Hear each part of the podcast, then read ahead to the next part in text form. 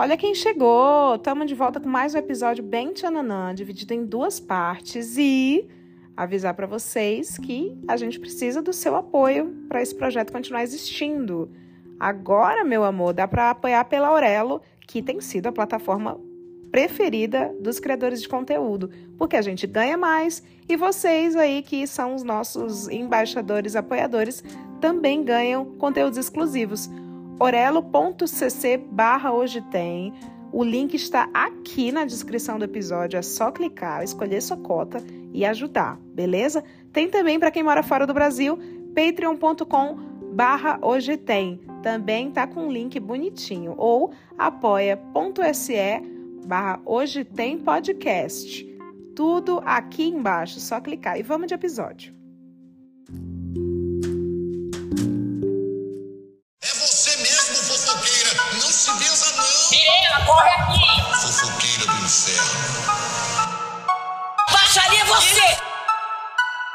Quebra-pau foi grande, né? Foi grande, Salavita e outro de novo. Fofoqueira do inferno. Traz a cadeira, menino! Voltamos com a parte 2 deste programa que está cheio de gatilhinho para você que está desempregado, Ei. vendendo um, um produto de uma revista para complementar a renda, um sacolé, não, não sei tá o que na mais. Avon, tá na Avon. Ai, não pode falar o nome da marca, não. E se você falar eu trabalho com isso, na rede Mais Que Mental, o Twitter, vão fazer uma thread falando sobre precarização do seu trabalho. Sim. Então não faça isso. não. Mande e-mails pra gente, tá? Essa é a parte 2 do Fofoca na Calçada com o tema Demitidos Demitidos. Você tá demitido? E a gente vai agora começar com aquele quadro que todo mundo ama, Glau, que é o Fofollow, né? Fofolo na calçada. Espaço Mário Frias de Arte, Cultura e Entretenimento com as nossas dicas culturais. Eu mereço quanto, amor? Eu vou trazer como dica cultural de hoje, que vai ser bem rapidinho. Acho que você vai aloprar um pouco mais. No site Mais Que Mental, tem uma thread. Que logo, logo vai ser o Blue Sky, hein? O site Mais Que Sim, Mental tá sim. migrando, né? Tá fazendo sua transferência de arquivinhos queridos, transferência de queridos para lá. Logo, logo vai se chamar Blue é Blue é Blue é Blue Sky. Enfim, no site Mais Que Mental, eu não, não consegui encontrar a thread que selecionou todos, mas se encontrar, eu mando pra Leila, ela vai deixar um linkzinho aí pra vocês acessarem. De toda forma, eu quero indicar pra vocês a experiência musical de digitar Ariana Grande, IA, e perceber a capacidade do ser humano de, enfim, né, criaram aí uma, uma inteligência artificial que você consegue fazer cantores sei lá, cantar alguma música. Então já teve, sei lá, Fulano canta Anitta, Anitta canta Whitney Houston, sei lá, alguma coisa assim do tipo. Finjam que esses exemplos existem. Ó, pra quem não sabe, Glau, IA é inteligência artificial, tá? Porque pode ter Isso. gente que não sabe o que é isso, vai achar que você ia falar é o um nome de outra golpe, né? pessoa. Ariana Grande, IA Madonna. Não, é, é IA mesmo, é só para É, IA. o brasileiro chegou nessa IA, né? E aí a gente já tem Ariana Grande cantando Planeta de Cores com The Weeknd. Temos. Ariana Grande, meu violão e o nosso cachorro, que ela faz tanto a Simária quanto a Simone. Temos a Ariana Grande em Como Fui Me Apaixonar, que é a versão em forró da música Halo. E aí ela faz as três cantoras do Calcinha Preta, só não interpreta o homem. Tem a Ariana Grande cantando Flirts também, que é uma música do Mastruz Tá muito bom. Jair Me Arrependi tá fazendo uns covers de Ariana Grande muito bom. Muito bom mesmo. E eu queria que vocês perdessem um tempo. Perdessem um tempo escutando Ariana Grande cantando os clássicos do forró. Aqui, por exemplo, também tem os clássicos do Black com Ariana Grande cantando Bateu a Química de Raquel dos Teclados. Eu achei bastante cultural, Glau. Achei muito é cultural. muito bom, muito bom. Se tiver como no episódio tu colocar inserts dessas versões, vai ser tão bom.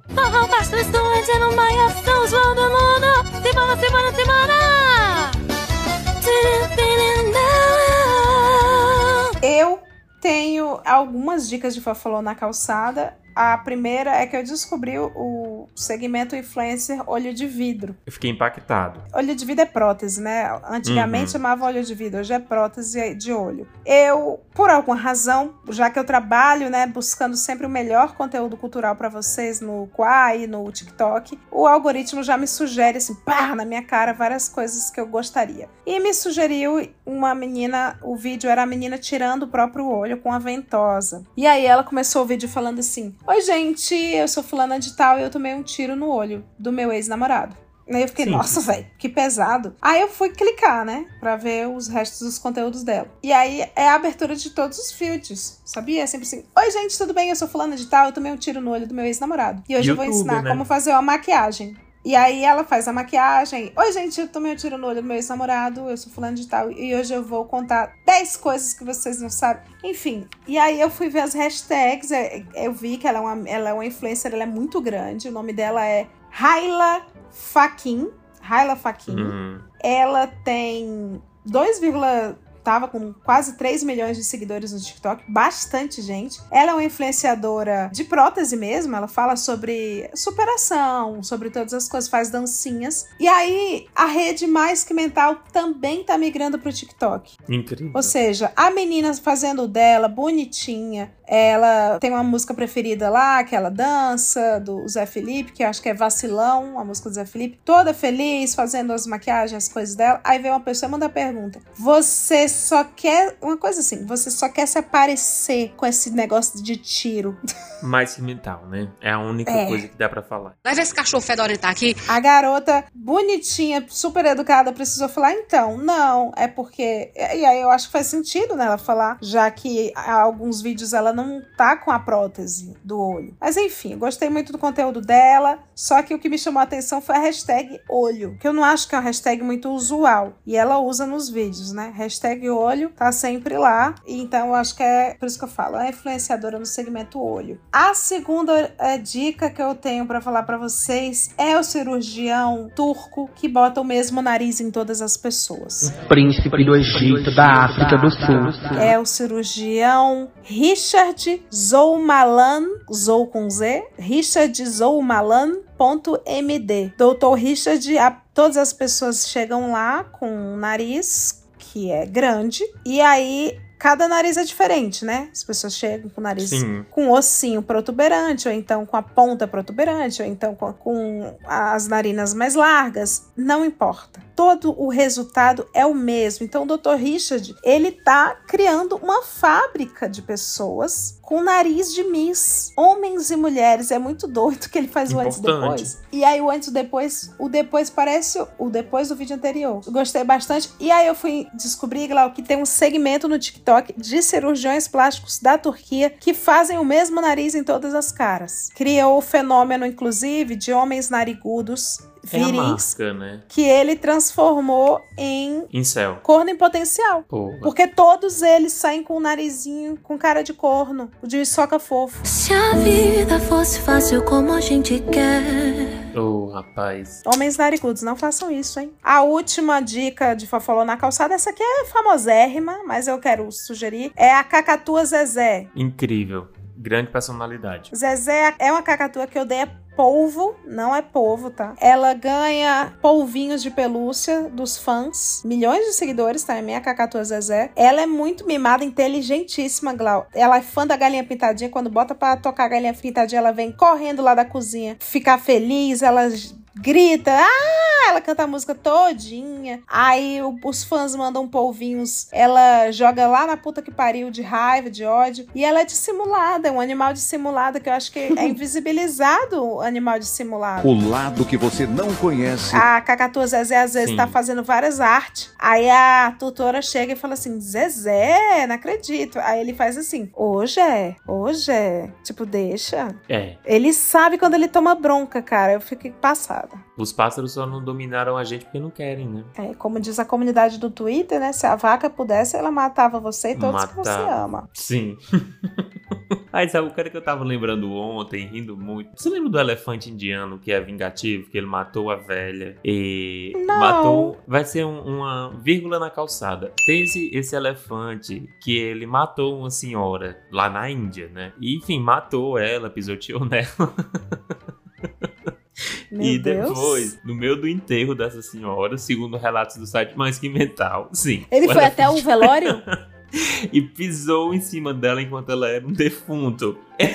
Então, ele foi até Não, o velório Ei, eu não tô rindo, eu tô e rindo pisou assim. nela. Calma. Eu tô rindo porque eu acho que a gente tem que aproveitar a nossa vida em vida. Ambição perigosa. Depois disseram que o, o elefante, em bando, atacou toda a vila dessa senhora, quebrando várias é pra- casas. Pra não deixar frutos. Tá certo, gente. Tem que fazer o serviço direito. Cada vez que eu penso no elefante vingativo, assim, me dá uma crise de riso. Eu não sei se eu tô rindo de felicidade, de nervosismo, porque é, é muito requinte de crueldade. Como é que você mata a pessoa e pisa nela depois de morta na frente dos familiares? É um elefante muito desgraçado, mas eu amo ele ao mesmo tempo. Ah, porque ele fez o que muita gente não teve coragem de fazer, né? Sim, Fica sim. aí a reflexão. Ah, é assim, um beijo para elefante vingativo. Se essa história for mentira, não quero saber. Eu prefiro acreditar. Eu também, a gente tá na época da pós-verdade. O que importa Ah, é o que a gente acha e o que corrobora com o que a gente acha. Exato.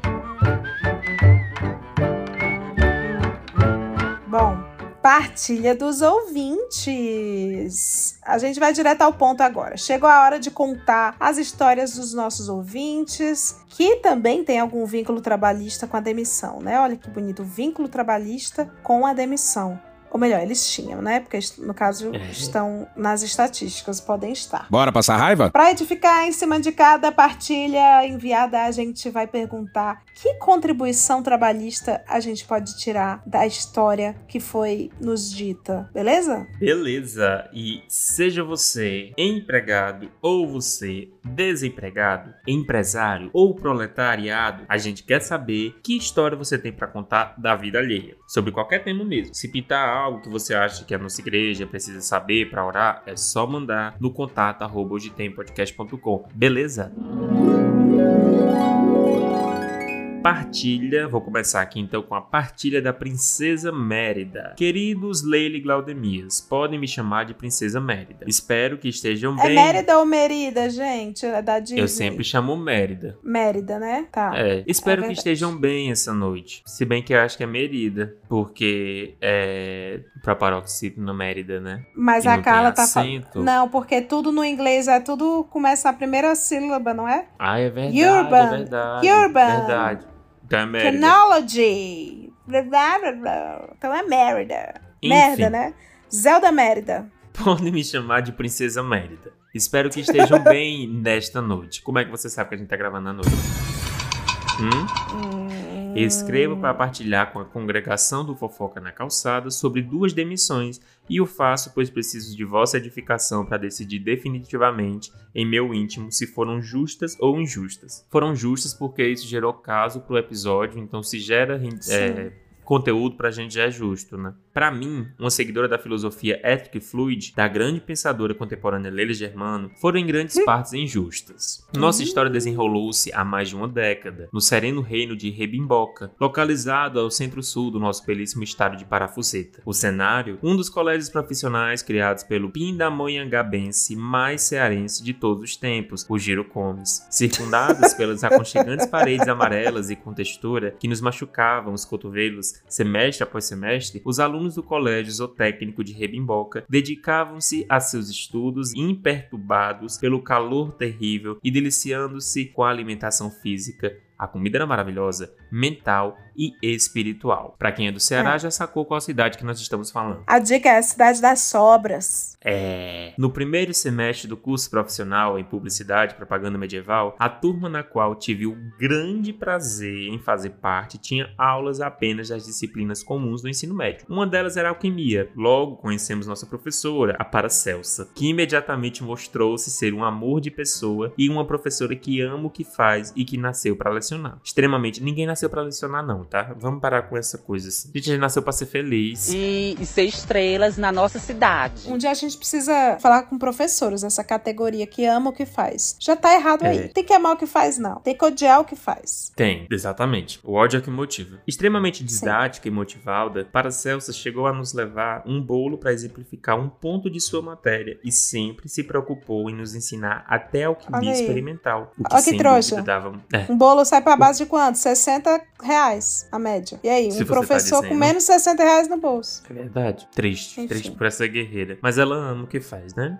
O que sem dúvida dava muito trabalho pra ela. Ela também era professora madrinha de nossa turma e tudo o que sei de alquimia veio dela. Para nossa tristeza, como veremos em breve, logo para Celsa seria arrancada de nós bruscamente. Certo dia, após chegar em nossos casebres, recebemos pombos correios espalhando a fofoca e partilha. Alguns colegas, ao sair da escola naquela tarde, presenciaram uma cena digna de canavial de paixões. Para Celsa, o diretor da escola, a quem daremos o nome de Sérgio Reis, pois ele não merece um nome medieval legal, e uma mulher misteriosa que não merece nome por ter acabado com o nosso futuro em alquimia e por ser uma figurante nesse conto. Esses dois estavam envolvidos em uma grande briga. O motivo? Para Celsa teria cometido o erro de amar demais um homem que irrelevantemente era o marido da mulher sem nome. A mulher sem nome, ao expor a situação da nossa preciosa Paracelsa, sem preocupar-se com os possíveis efeitos que esse ato colérico teria em nossa educação em alquimia, fez o barraco com a nossa pitica alquímica na frente de todos os funcionários, transeúntes e alunos que estivessem saindo da escola naquele horário. O resultado, infelizmente, foi a demissão instantânea de Paracelso por Sérgio Reis. Eu e alguns colegas ainda tivemos a chance de conversar com ela fora da escola após o incidente e nos despedimos dela. Mas aqui vai novamente. Paracelso, caso você escute esse episódio, você existe é importante para nós e guardo você com muito carinho em minhas lembranças do ensino médio e como uma das melhores professoras que já tive. E olha que tive ótimos professores, pois o estado da Transilvânia tem excelentes professores. Já mudou o estado aqui no meio do caso.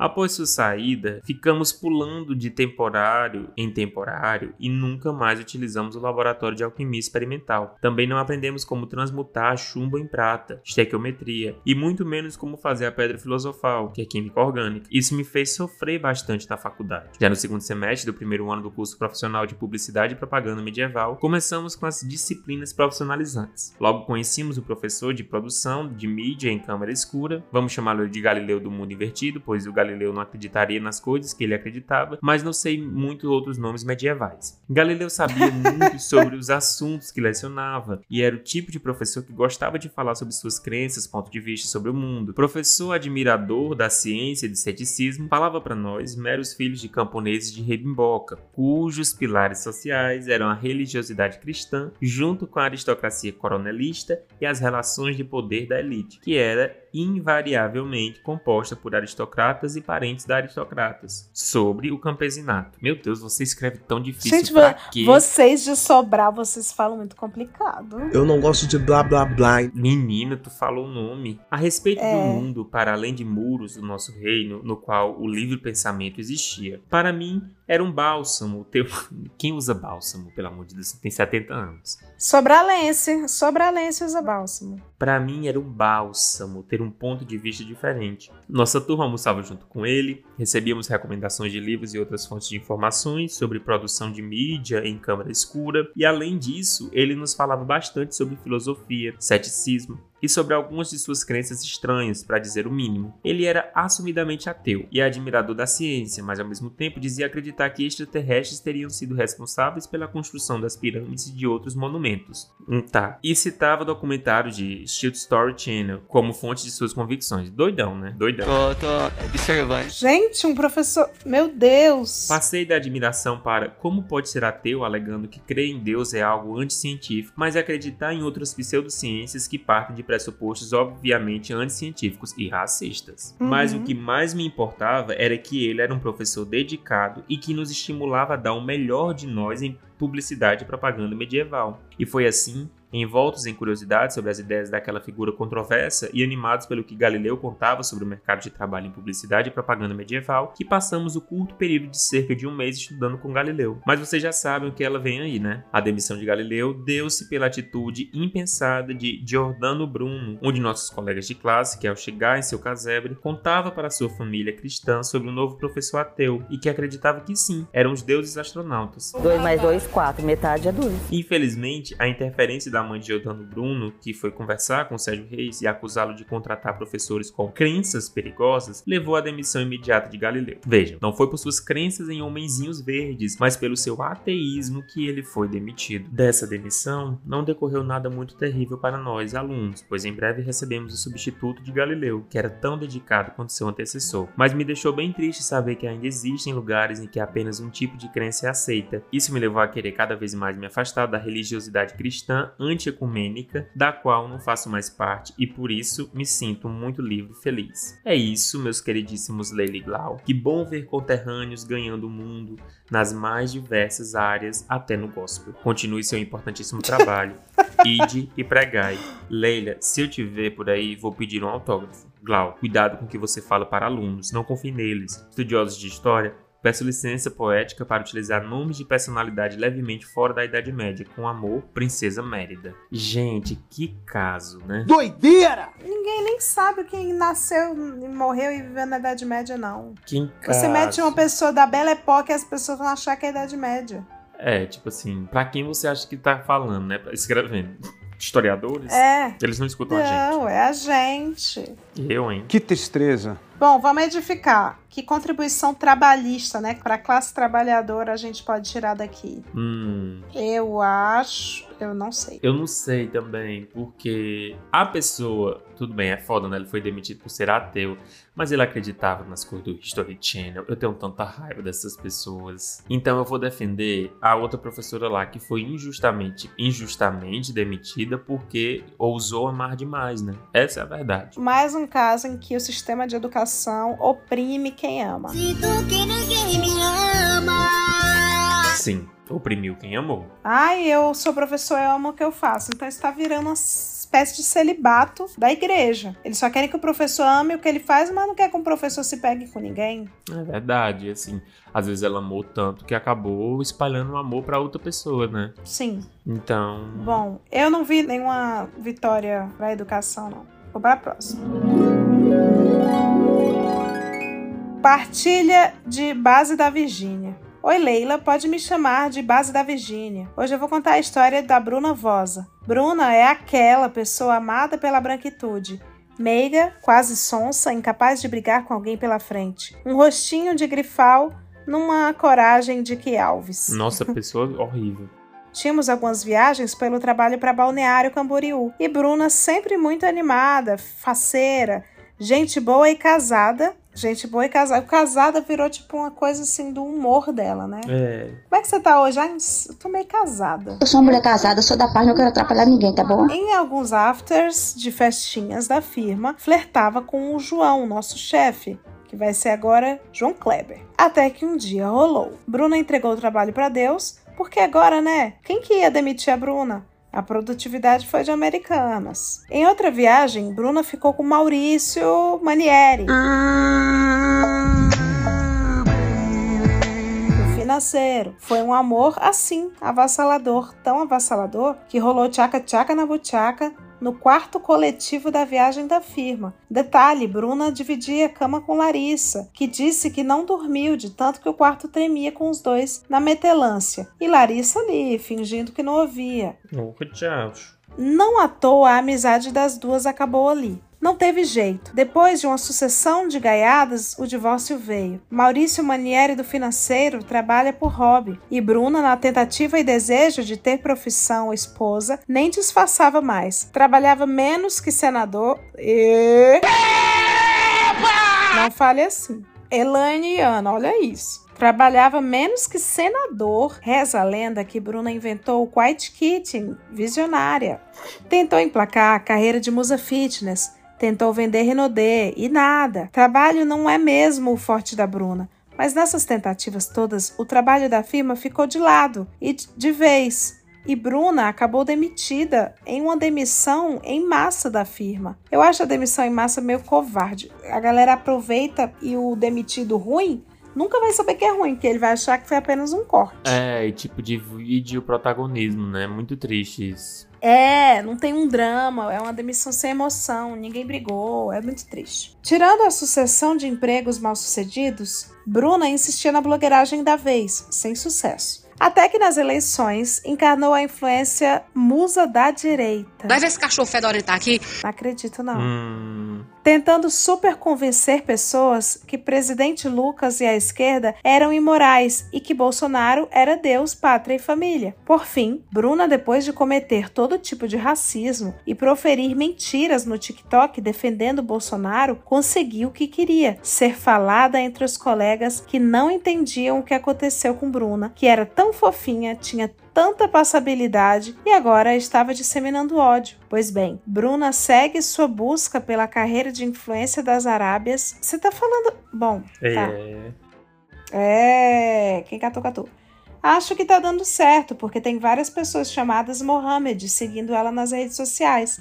Acho que irritou. Enquanto isso, finge que não vê que Maurício Manieri do financeiro viaja com os amigos para não perder a vida de esposa e segue falando que Bolsa Família é dar o peixe e não ensinar a pescar. É isso, amo vocês? Você perguntou. Amo vocês? Não sei. Espero que sim. Não é verdade. Beijos, base da Virgínia. E aí? Base da Virgínia. Que contribuição, rapaz. Bem, eu acho que Bruno traz a contribuição de que você tem que ser inventivo, né? Então você tem que estar sempre disposto a se reinventar. Ela tentou de tudo, né? E se tornar musa da direita foi a sua última cartada, né? Última no sentido que foi a última que a gente sabe. Eu acho que Bruna não é uma mulher que desiste fácil dos seus objetivos, né? Então eu acho que Não. Bruna, com todo o seu os seus erros e incoerências, ela empodera vários jovens, né, Leila? Várias jovens mulheres empreendedoras, que no fim é sobre isso, né?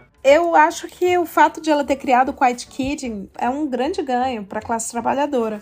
Que é, para quem chegou agora nesse episódio, é você se demitir aos pouquinhos. Aos pouquinhos você vai vazando da empresa até o dia que você não está mais lá. Primeiro você leva uma lapiseira no bolso, depois aquela agenda, o planner que você ficava sempre lá, você já leva na mochila. Sim. Aí você vai tirando o pé do acelerador nas entregas e assim você vai, enquanto isso, vai escrevendo textão no LinkedIn, que é importante, né? Enfim, achei que ela brilhou muito com essa contribuição. Brilhou, brilhou. Eu quero aplausos. Partilha de Padre Kelson. Olá, Leila. Olá, Galdemias. Adoro o podcast de vocês e posso dizer que vocês são minha companhia na cozinha enquanto cozinho ou lavo louças. Para contar a partilha sobre a demissão, vou utilizar figuras da política, já que, como vinte burro, não consigo pensar em personagens fora da atmosfera política. Trabalhei em uma distribuidora de cervejas, daquelas cuja a cultura da empresa é familiar, e isso faz com que tudo que ocorra lá dentro não tenha testemunhas e sim cúmplices. O gerente comercial dessa empresa, que vamos chamá-lo de Bolsonaro, fazia dos vendedores seus filhos e com isso acabava dando liberdade demais fora no ambiente profissional. Nos dias finais de mês, quando os vendedores, digo, seus filhos estavam atrás de bater meta, ele ia junto das visitas aos clientes, pois sendo gerente comercial poderia levar condições melhores para que os clientes comprassem mais produtos. No entanto, malandro como Bolsonaro era, ele sempre impunha condições melhores nas rotas de seus filhos. Isso bagunçava toda a precificação dos produtos nas rotas, fazendo com que apenas seus filhos batessem a meta. Acontece que num desses finais de mês, Bolsonaro ajudou o Carluxo a bater a meta e após o expediente foi comemorar com ele e seus outros filhos em um puteiro. Por gentileza, moça. Sabe como é? Ah. Bolsonaro, casado e com filhos de casamento diferentes, não poderia fugir ao karma do cidadão do bem. Algum tempo depois, Bolsonaro trocou Carluxo de rota e colocou ele para atender grandes atacados, como forma de incentivo para ele ganhar mais dinheiro. No entanto, com a pandemia, as grandes redes diminuíram e compra de cervejas e metas se tornaram inatingíveis. General Heleno, diretor comercial, começou a cobrar números de venda de Bolsonaro, que começou a botar pressão em todos os seus filhos, especialmente Carluxo, pois a rota dele era o que tinha maior potencial de vender produtos. O problema é que durante as reuniões, Bolsonaro não apenas cobrava Carluxo, mas também xingava e batia na mesa. Isso na frente de todos os outros filhos. Como Carluxo não era besta nem nada, começou a utilizar sua estrutura de fake news para gravar as reuniões e gravou uma infinidade delas, para ter como prova em caso de ameaça na demissão. O tempo foi passando até que General Heleno apareceu no distribuidor e cobrou Bolsonaro. Disse que se ele não fizesse Carluxo embora ou não apresentasse resultados, Bolsonaro que seria demitido. Consegui ouvir tudo isso, pois minha sala ficava ao lado da sala secreta e apenas uma Muito porta bem. separava. Com isso, ouvia tudo que rolava na ABIN. General Heleno foi embora e disse que quando voltasse seria para resolver, pois não aguentava mais o CEO Braga Neto zoando seus ouvidos na frente de toda a diretoria. Com isso, restou a Bolsonaro a tentativa de demitir Carluxo, pois ele não iria colocar o seu na reta e perder a teta de 12 mil que ganhava. Só havia um problema nisso tudo. General Heleno disse para Bolsonaro que ele deveria fazer Carluxo pedir para sair e não demiti-lo, pois a empresa não estava mais desligando sem justa causa devido ao grande prejuízo pelo pagamento de direitos trabalhistas. Bolsonaro ativou o modo Blitzkrieg e começou a tentar humilhar Carluxo de todas as formas, chegando ao ponto dos dois baterem boca no corredor, com todos os funcionários olhando. Pera ainda, olha o respeito pela gente aqui. É, isso aconteceu na vida real, né? Que o Carluxo fez um post aí Uhum. indo em busca de novos desafios. No dia seguinte, ao final da tarde, Carluxo chegou de sua rota e foi direto para a sala secreta de Bolsonaro. Lá ele resolveu ameaçar o pai com os áudios das reuniões gravadas e entregar tudo pro STF, Compliance. e também ameaçou de contar para Michele que Bolsonaro pegou outra no puteiro. Já estão sabendo da novidade? Com isso, Bolsonaro ficou com as mãos atadas e teve que interromper sua blitzkrieg. A partir daí, o Carluxo passou a tratar ele com desprezo, sabendo o potencial das coisas que tinha em mão. No desespero, Bolsonaro ligou para o general Heleno e contou tudo o que havia acontecido e por isso não conseguia fazer Carluxo pedir para sair. Carluxo era muito malandro e sabia que minha sala dava acesso à sala secreta. Um dia desci para tomar um café e quando voltei peguei Carluxo no pulo com o ouvido na porta. Olha, agora vai começar a parte mais difícil. Quando ele me viu, disfarçou e fingiu que entrou para minha sala para entregar um papel de pedido de cliente. Ali eu entendi que Carluxo tinha colocado todo o seu arsenal de espionagem para deixar Bolsonaro cada vez mais acuado. De qualquer forma, eu fingi que era o Paulo Guedes, ativei o modo não é problema meu. O tempo foi passando até que um certo dia o Bolsonaro resolveu entrar na minha sala e abriu o jogo sobre tudo o que estava acontecendo e que ele não sabia mais o que fazer. Que a situação era tão sensível que até mesmo se ele mandasse o Carluxo embora e pagasse todos os direitos trabalhistas, corria o risco de Carluxo informar o STF sobre os abusos e contar para Michele que ele havia saído para comer gente. A par da situação, e muito brother de Bolsonaro, o general Heleno acabou compadecendo da situação e deu mais tempo para Bolsonaro resolver tudo, e disse que ele poderia desligar Carluxo sem justa causa. A situação foi se arrastando nesse lenga-lenga até que o Carluxo se convenceu que com o acerto ele conseguiria trocar seu próprio negócio, mas em troca queria condições comerciais para os produtos que comprasse, afinal tinha livrado Bolsonaro da cassação. Acordo feito, Carluxo foi desligado e abriu seu próprio negócio, no entanto durou menos de um ano. Hoje, Bolsonaro continua trabalhando na distribuidora e Carluxo voltou a trabalhar para os outros, mas agora na concorrente. Moral da história, não tem que ter moral. Eu quero caos. Um beijo para vocês Meu dois Deus. e até... É, gata. e até, e até qualquer conto. Podem me chamar de Bolos. Beijos. E aí, Leila? Ih, Boulos, Boulos, você já teve outro nome aqui que é Padre Kelso. Foda-se. Cara, e aí o quê? E aí contribuição para a classe trabalhadora? Eu acho que é. Caso você esteja em situação de nepotismo, pense bem se ir a um puteiro com seu pai é uma boa, né? Se é uma boa você levar seu filho para um puteiro e trair sua esposa na frente do seu filho, né? Eu acho que ninguém precisa criar armadilhas contra si mesmo. É, gata. Mas contra o outro, sim. É aí que eu venho dizer Sim. que a edificação que eu vejo é: olha aí esse filho que gravou o pai no puteiro.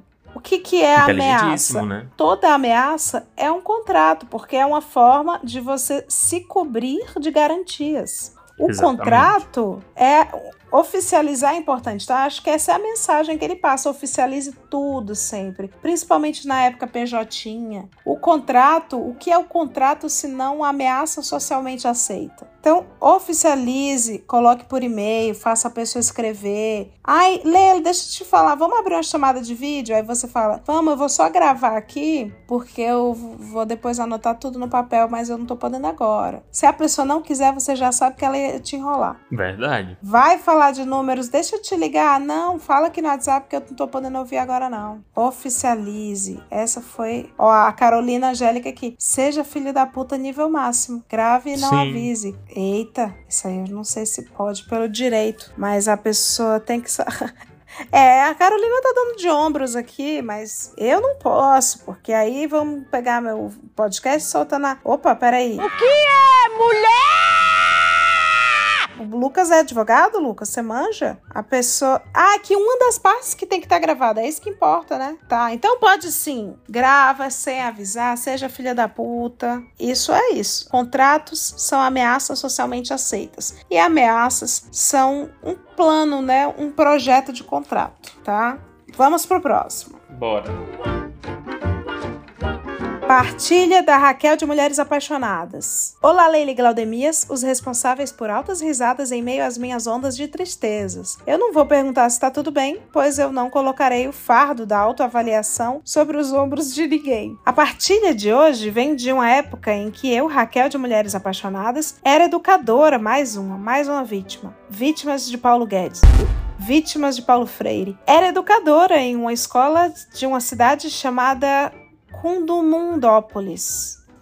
Usarei personagens da novela Mulheres Apaixonadas para substituir os nomes dos personagens da história, pois já contém o contexto educacional em sua narrativa. Então vamos lá. A escola era gerenciada por duas irmãs, Doris, a mais simpática, e Heloísa, que lembrava uma versão de Munra. Sim, era a visão do inferno. Conheci a falta de simpatia das queridas quando atrasei a mensalidade da escola de minha rebenta e não pude renovar a matrícula devido ao débito. Doris então sugeriu que eu comprasse um ar-condicionado ou um computador e desse, entre aspas, para a escola a fim de abater a dívida e fazer a matrícula. Ora, veja bem, se a pessoa já está ferrada e não pode pagar a mensalidade, como que ela vai ter crédito para comprar um produto caro? Que não dá nem vontade de nada. Mas pensando na educação da criança, fiz todo o esforço que contarei em um outro momento, eu acho. E comprei a caralha de um ar-condicionado de 22 mil BTUs e aspas, doei, fecha aspas, para a escola poder rematricular Salete, a minha filha. No mesmo ano, notei que a escola estava sem professor de informática e me ofereci para a vaga,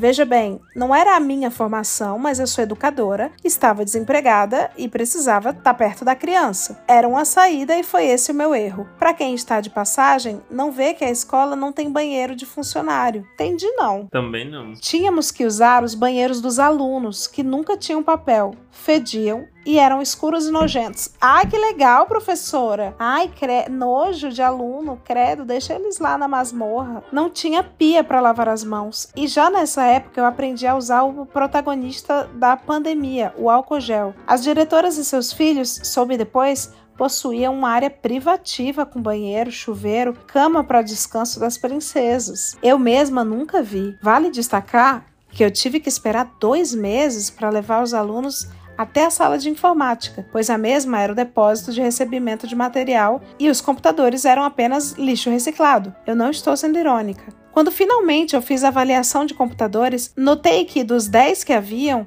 na prática, só quatro ligavam. Meu Deus. Com muito esforço, consegui ressuscitar mais dois, mas mesmo assim era pouco. As salas de aula desse colégio eram minúsculas e cheias, como em qualquer lugar objetificado pelo capitalismo, travestido de escola. Então, Precisei criar na minha cabeça, pois não tive qualquer apoio de suporte para tal, um esquema de rodízio com as turmas e séries para poder funcionar. Isso porque na área de lazer da escola era tão pequena que havia três horários de recreio. Caralho, rodízio de recreio. Uma para cada nível da escola, infantil, fundamental e médio. E eu que lute para conseguir mostrar o mínimo do uso básico de um computador para as crianças. A única vantagem desse lugar era que pagavam em dia, mas os professores não tinham contrato, olha aí, e nem recebiam um valor digno. Professor PJ?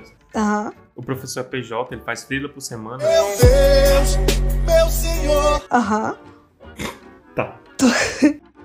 Eu não sei nem o que dizer. Todos os que podiam corriam dali o mais breve possível. Eu não interagia muito com os demais professores do meu primeiro ano, porque eu passava mais tempo tentando manter as máquinas em funcionamento do que interagindo socialmente naquele lugar. No ano seguinte, mudei a salete de escola, pois eu já estava em outra cidade, mas eu permaneci na escola como professora. Burra, burra, burra. E tive um aumento de carga horária, pois haviam mais turmas. Fui então obrigada a permanecer por dias inteiros na escola e foi quando a coisa desandou de vez. Uma parenta das donas, a Rita de Cássia, passou a ser coordenadora pedagógica da escola e começou a cobrar um plano de aula e sugeriu o caderno de planos. Nada demais para mim. O problema é que eu dava aulas para a mesma turma cinco vezes, pois os alunos iam para a sala de informática em rodízio para que todos pudessem ao menos sentar de frente à máquina e entender o seu funcionamento. Faça as contas. Eu tinha seis computadores. A sala tinha 30 alunos. Não vou fazer as contas, não, porque eu não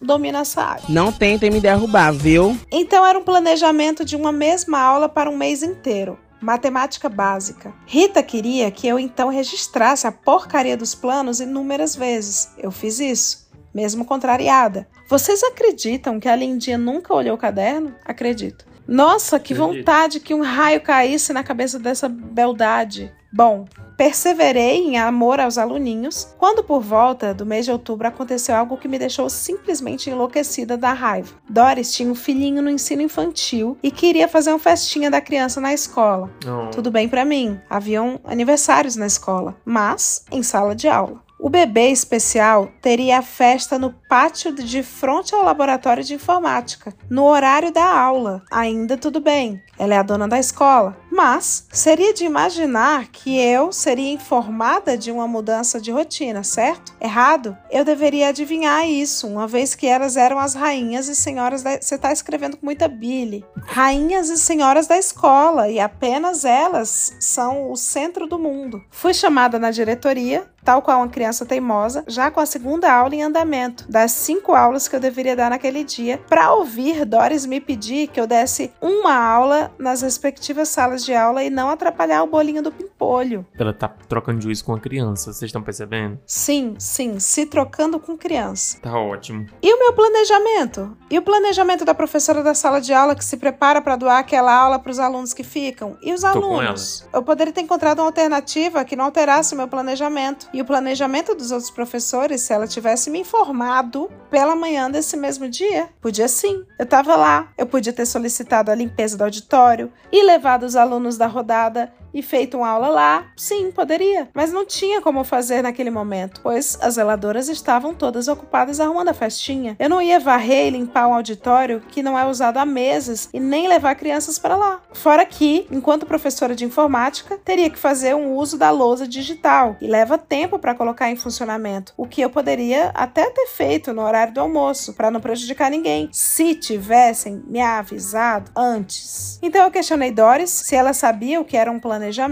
e a fronte. E se sabia o quanto aquilo ia prejudicar não apenas o meu planejamento, quanto dos professores em sala de aula. A cínica não disse nada e concordou. Na semana seguinte, Heloísa me chama, já na segunda-feira, e diz que essa será a minha última semana na escola, já que os meus alunos estavam bem para ficar sem uma aula de informática. Como era o dia do pagamento, eu embolsei o mesmo e saí da escola sem dizer nada para ninguém. Olha aí, quite kidding. Ativou o empreendedorismo e reformulou seu negócio. Uhum. Nem aula dei nessa semana e nem na porta eu passei mais. Como podem ver, Paulo Freire me ensinou que sim, podemos lidar com a adversidade. Mas eu quero mesmo é que Munha, ops, Heloísa, perdão, e Doris. Era essa a minha partilha. Um beijo e eu espero ver mais histórias para contar. Eu já vou dizer o que eu acho que ela Por favor. que ela acrescentou para a classe trabalhadora aqui, que é ter essa autonomia do PJ, né? Sim. A sim. gente deixa fazerem o que querem com o PJ. Ela não. Vieram cantar de CLT pra ela, né? E que é o ela? se colar colou e falar assim: Uhum. esta é essa última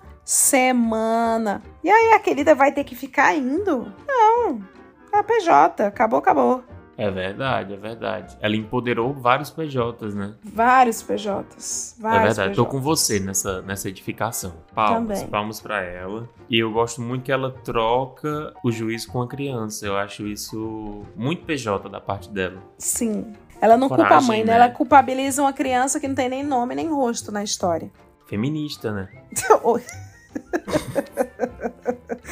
É feminismo, femini- brigar é com crianças. É. Isso é feminismo puro. Eu ia falar assim, é, mas não é. Eu ia falar, é ancestralidade, que é você olhar pra criança e falar assim: me respeite, que eu sou mais velha que você. Não tem nada a ver com ancestralidade. Bom, temos um episódio, Claudemias. Temos um episódio lembrar para a audiência, manda fofoca, não importa o tema, gente. Não importa o tema, a gente vai catalogando e organizando Sim. aqui do jeitinho que dá. No contato arroba hoje tem podcast.com. Sim. A gente fica por aqui. Um beijo e Um até o beijo. próximo programa. Tchau. É você mesmo, fofoqueira. Não se benza, não. Mirena, corre aqui. Fofoqueira do inferno. O Fofoca na Calçada é uma produção da Ampere. Criado e apresentado por mim, Leila Germano. Tem também o meu co-host, o Glaudemias Júnior. É produzido pelo Guilherme Pinheiro e a Ana Maron. E a edição é da Jéssica Correia.